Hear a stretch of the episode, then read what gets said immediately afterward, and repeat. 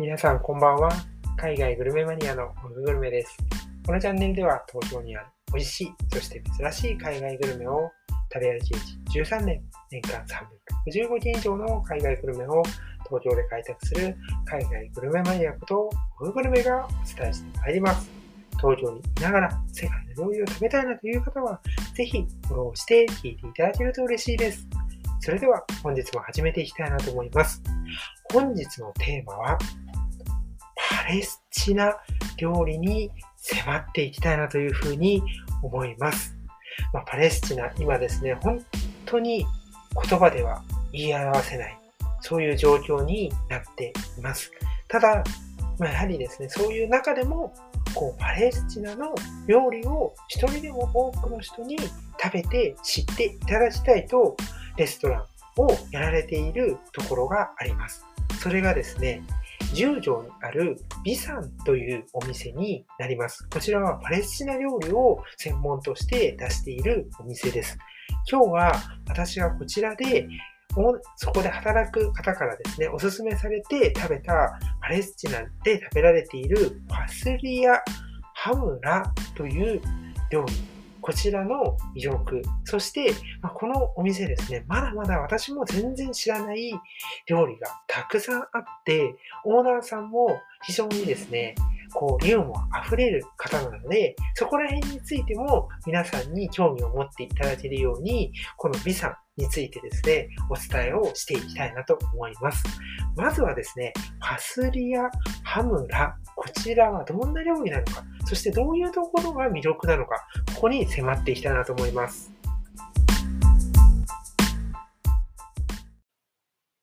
パスリアハムラ。これ名前聞いただけでは全然想像もできないですよね。私自身も正直全く知らなかったんですよね。で、どういう料理かって言いますと、えお店のメニューの説明をちょっと読み上げますね。え栄養満点な赤インゲン豆とラム肉をスパイスで煮込んだ料理。アラブでは家庭料理とされていますというところで、私がですね、このビサンに行って、お店の方にですね、こう、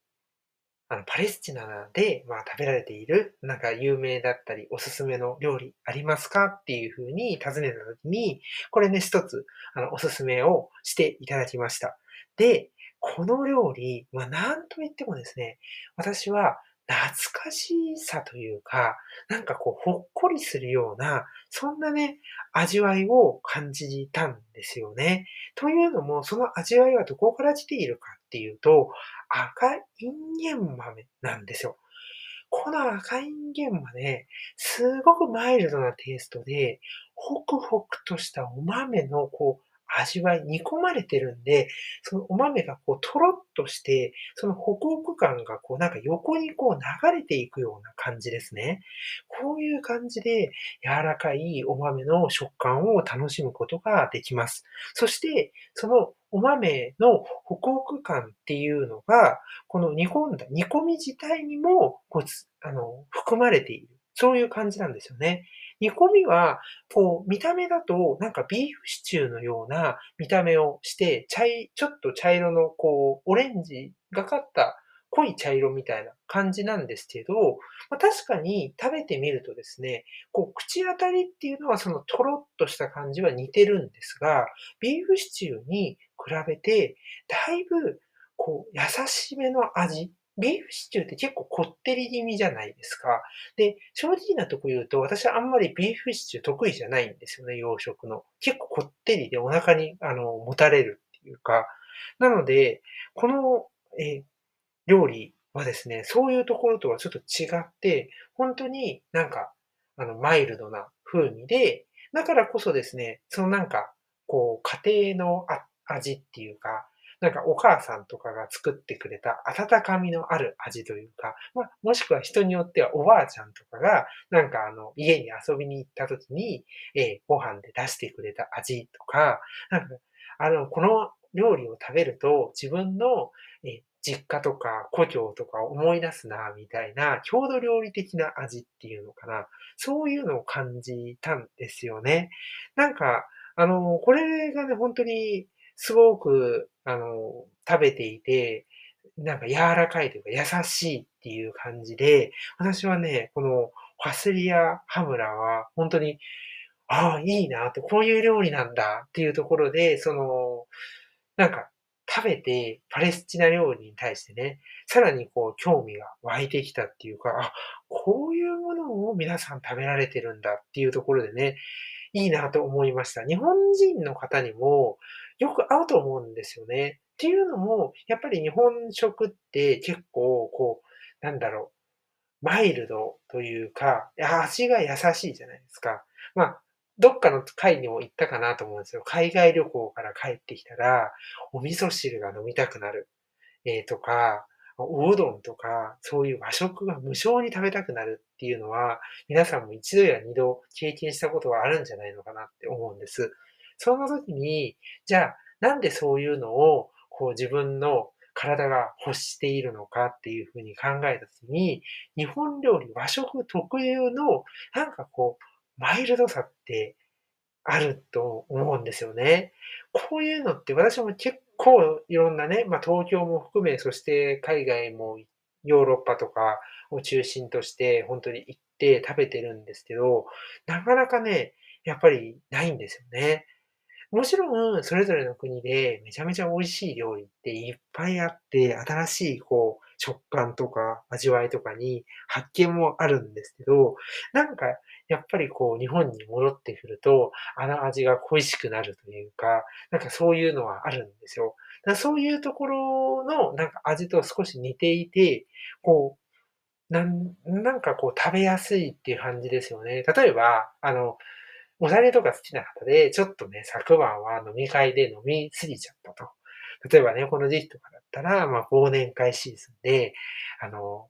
ちょっと飲みすぎてね、翌日ね、なんか胃もたれしてるな、みたいな。ちょっと胃がムカムカするな、とか。まあそういう時にでも、こう、食べても全然、こう、なんだろうな、違和感がないっていうか、あの、体をこう、優しく、こう、慰めてくれるというか、浄化してくれるようなアルコールを、そういう感じもあってですね、非常にあの魅力的だなと思いました。で、付け合わせには、そのイエローライスみたいなのがついているんですけど、これも、なんか、あの、スパイスのほのかな、え香りっていうのが立ち込めてですね、あの、さっぱりしてて非常に食べやすいですし、こう、一緒にね、あの、煮込みと一緒に混ぜてもらうのもいいかなと思います。とはいえ、じゃあこれだけだとちょっと物足りないんじゃないのって思うかもしれません。でも、ここにはちゃんとですね、ラム肉が入ってるんですよね。このラム肉はしっかりとした食感とお肉としてのボリューム感を持っているので、それでね、本当にあの全体として料理として全然その、なんだろうな、満足感が薄いとか、そういうことはね、全くないんですよね。しかも、この、えー、ビサンではですね、11時から15時の間はですね、ランチセットがありまして、このファスリアハムラもですね、そのランチセットの一個に入ってるんですね。で、ランチセットには、えササラダと日替わりのスープがつくんですよ。で、サラダも結構ね、サラダボウルからこう上に溢れるぐらいいっぱい入ってて、さらにですね、スープ、私がのあのスープはお豆のスープ。またここにもお豆なんだけど、またこのお豆は、ちょっとね、その赤インゲン豆では、とは違ったね、あのお豆で、あの、レンズ豆を使っていたんですよね。だから、またちょっと違ったね、味わいがあって、スープはちょっとね、こう、白身がかったようなスープなんですけど、とはいえですね、やっぱりお豆って非常にですね、優しい味っていうのが中心にあって、しかもヘルシーで栄養価も高いというところでですね、本当にあの重宝されてるんですよね。こういうアラブの、え国とかでは本当よく出てきますよね。皆さんも多分ご存知かもしれません。ひよこ豆のコロッケ、まさにひよこ豆ですよね。あれを使ったペースト、フムス、まあ、本モスとかも言ったりしますが、そういうのだって、あの中東とかね、アラブとかではもう定番中の定番の料理になっていますよね。まあそういうところでも、お豆っていうのは本当に欠かせない食材となっているんですよ。でも、やっぱりフムスとか私も知ってたんですけど、あの、ファスリアハムラは全然知らなかったですね。なん、なんだろうと思って。で、ちなみにですね、この、あの、ビサンさんには、えファスリアハムラはですね、これ、ハムラと上に、後ろについてるんですが、つかないですね、えファスリアというのがありまして、これですと、あの、インゲン豆を、え野菜で、えこれの場合はね、3色の、えパプリカ等を含んだ、えフレッシュトマト、え特製のスパイスで煮込んでいてですね、なんかね、ちょっとね、スパイシーでピリ辛みたいな、そういうバージョンもあるんですよね。でこれなんか、あの、違うの？みたいなことをお店の方に聞いたら、こっちはなんか結構こう、ベジタリアンというか、さらにこう、野菜とかね、中心になったものらしいです。なんかね、こっち、こっちのバージョンも食べてみたいなっていうふうにね、非常に気になりました。で、なんかハムラっていうのを、が、じゃあ違う、こう、なんていうの、名前のね、決め手になってるのかなと思って調べたら、なんかハムラって私のあの、リサーチが間違ってなければ、なんか赤とかそういう意味合いを示すらしいですよね。だから多分こう赤インゲン豆の赤をこうしっかり示すっていう意味でそういうふうな名前になってるのかな、みたいなことをですね、ちょっとあってですね、あの、一応メニューにですね、あちらの言語で書かれてるんですが、残念ながらちょっとね、私全然読めなくてですね、しかもあの、Google 翻訳じゃなくて、あの、その検索収入をですね、あの、入力できなくてですね、ちょっとどうしようかなと思ってね。なんで、あの、パレスチナ料理って言われても、まあ、パレスチナ、パレスチナ、正確にはパレスチナ自治区という言われるところで、まあ、自治区なわけですが、周りはね、え上にレバノンがあり、え横に、え右側にえヨルダンがあり、ちょっと下の方にずっと行くとですね、エジプトがあり、なんていう風で、結構ですね、いろんな国にまあ囲まれているわけですよね。で、ここら辺っていうのは、やっぱりそういういろんな国の影響を受けて、ここの国の発祥なのか、ここの国でも、この国でも食べられているのかとかって、結構ね、いろいろ調べても、あれ、ここではえー、レバノンで食べられ、あの、の料理ですって言ってるけど、こっちではあれ？違う国の料理ですって言ってるみたいな、結構ね、あの、難しいんですよね。だから私自身もまだまだね、こう、パレスチナ料理っていうのは、全然理解ができてないなっていうのは正直なところで、やっぱこのね、オーナーさんがすごくね、気さくな方なんですよ。ユーモア溢れる方でね。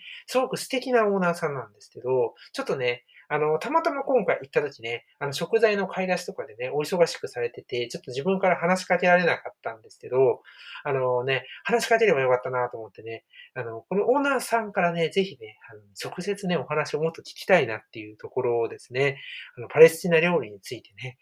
あの、私も全然知らないし、いっぱい知りたいんですよね。なかなかね、こう検索してもね、ん？っていうのがね、結構出てきてね、難しいんですよね。でもまあ、あの、そういうのでね、いろんな料理を知っていくっていう意味でもね、いいなと思います。で、私はね、もう一つですね、ちょっとね、食べた料理が実はありまして、それがですね、いわゆるですね、えー、パセリのペーストなんですよ。これなんていう名前かって言いますと、バクドニシーヤ、シーヤですね。っていう、あの、ナスと、えー、練りごまのペーストなんですけど、まあ、あの、ナスとですね、まあ、ナスのペーストって、他にもですね、ムタッパラっていうものが、まあ、結構これ中東で有名なんです、あるんですけど、この、えー、バク、あバクドニシーヤというのは、パセリが入ってるんですね。で、こう、ナスの、結構なんて言うんでしょうね、こう、独特の風味っていうコクが、結構そのペーストの中心にはなってるんですけど、パセリでですね、味付けがされてるんで、そのパセリ自体から来る、こう、香りですね。香りとか、あとはちょっとした酸味っていうところ、まあ、ごまのね、あの、濃厚さをしっかりと、こう、酸味とか、あとパセリの、その、それ自体の芳醇な、なんか、こう、香りっていうところで、うまいことこう、抑えながら、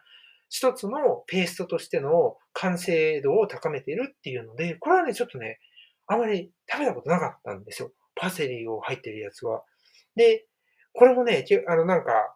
聞いたらですね、あの、パレスチナでは普通にあの食べられている料理っていうところで、あ、こんなペーストがあるんだ。じゃあ、ペーストはどうやって食べるかっていうと、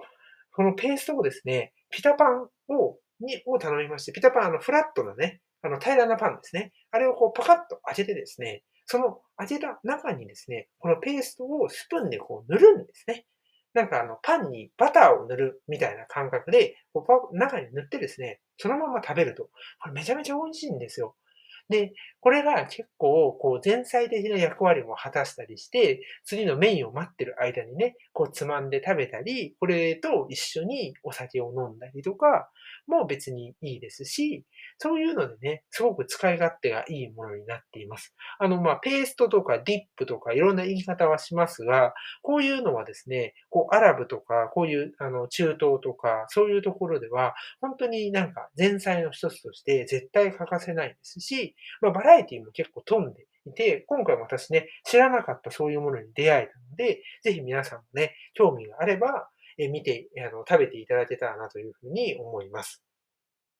あとですね、えもう一つ、えお店の方がお勧めしていたパレスチナ料理というのが、マンサフというものになります。これは一応ヨルダン発祥だと私は調べた中では一番有力で出てきました。で、ヨルダン、まあ、あの、これパレスチナのチャーハンというふうにメニューにね、説明に書かれています。で、18種類ものスパイスをブレンドしており、店長オリジナルメニューです。で、このね、マンサフはやっぱりですね、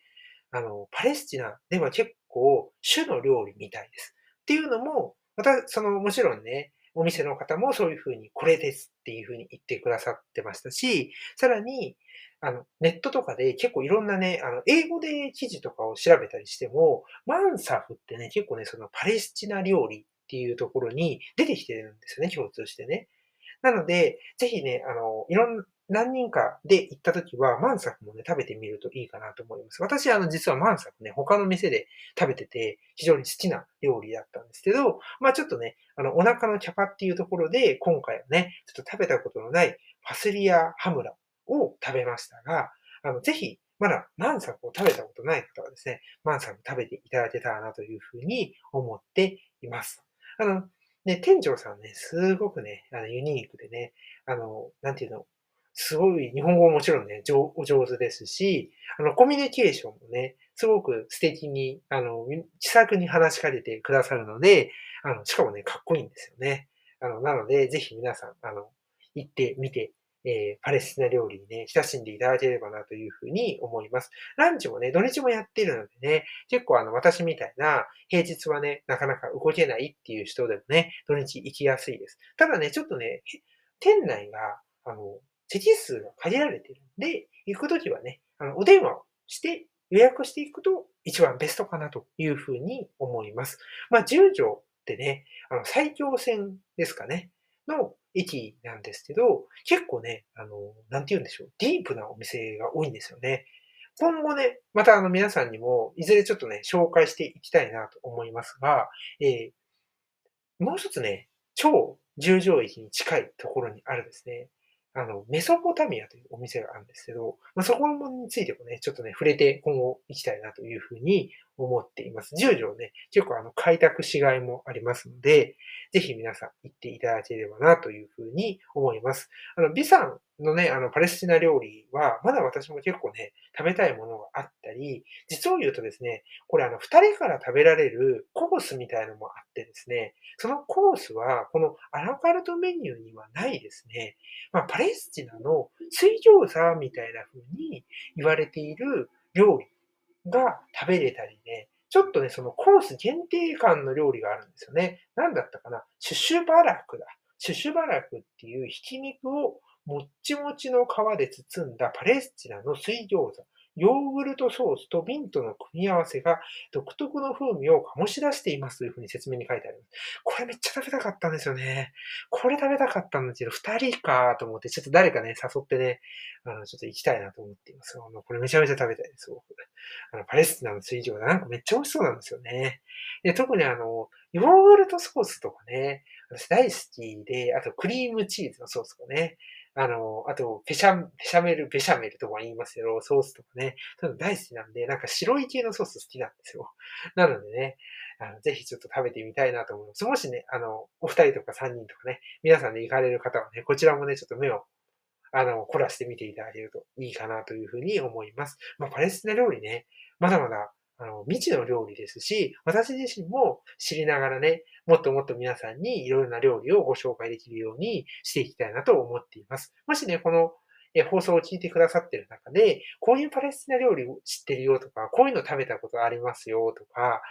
そういうのね、もしございましたら、ぜひコメント欄とかで教えていただけると嬉しいです。私もね、あの、紹介をそういうのもしていきたいなと思っておりますので、もしね、ご存知の方あったら、ぜひ教えてください。そんな感じでですね、今日は、えー、パレスチナ料理、えー、10条のですね、美さんをご紹介いたしました。ぜひですね、あの、皆さん足を運んで、えー、パレスチナ料理ですね、食べていただけたらなというふうに思います。そんな感じで今日はこの辺りで終わりにしたいなと思います。ご視聴ありがとうございました。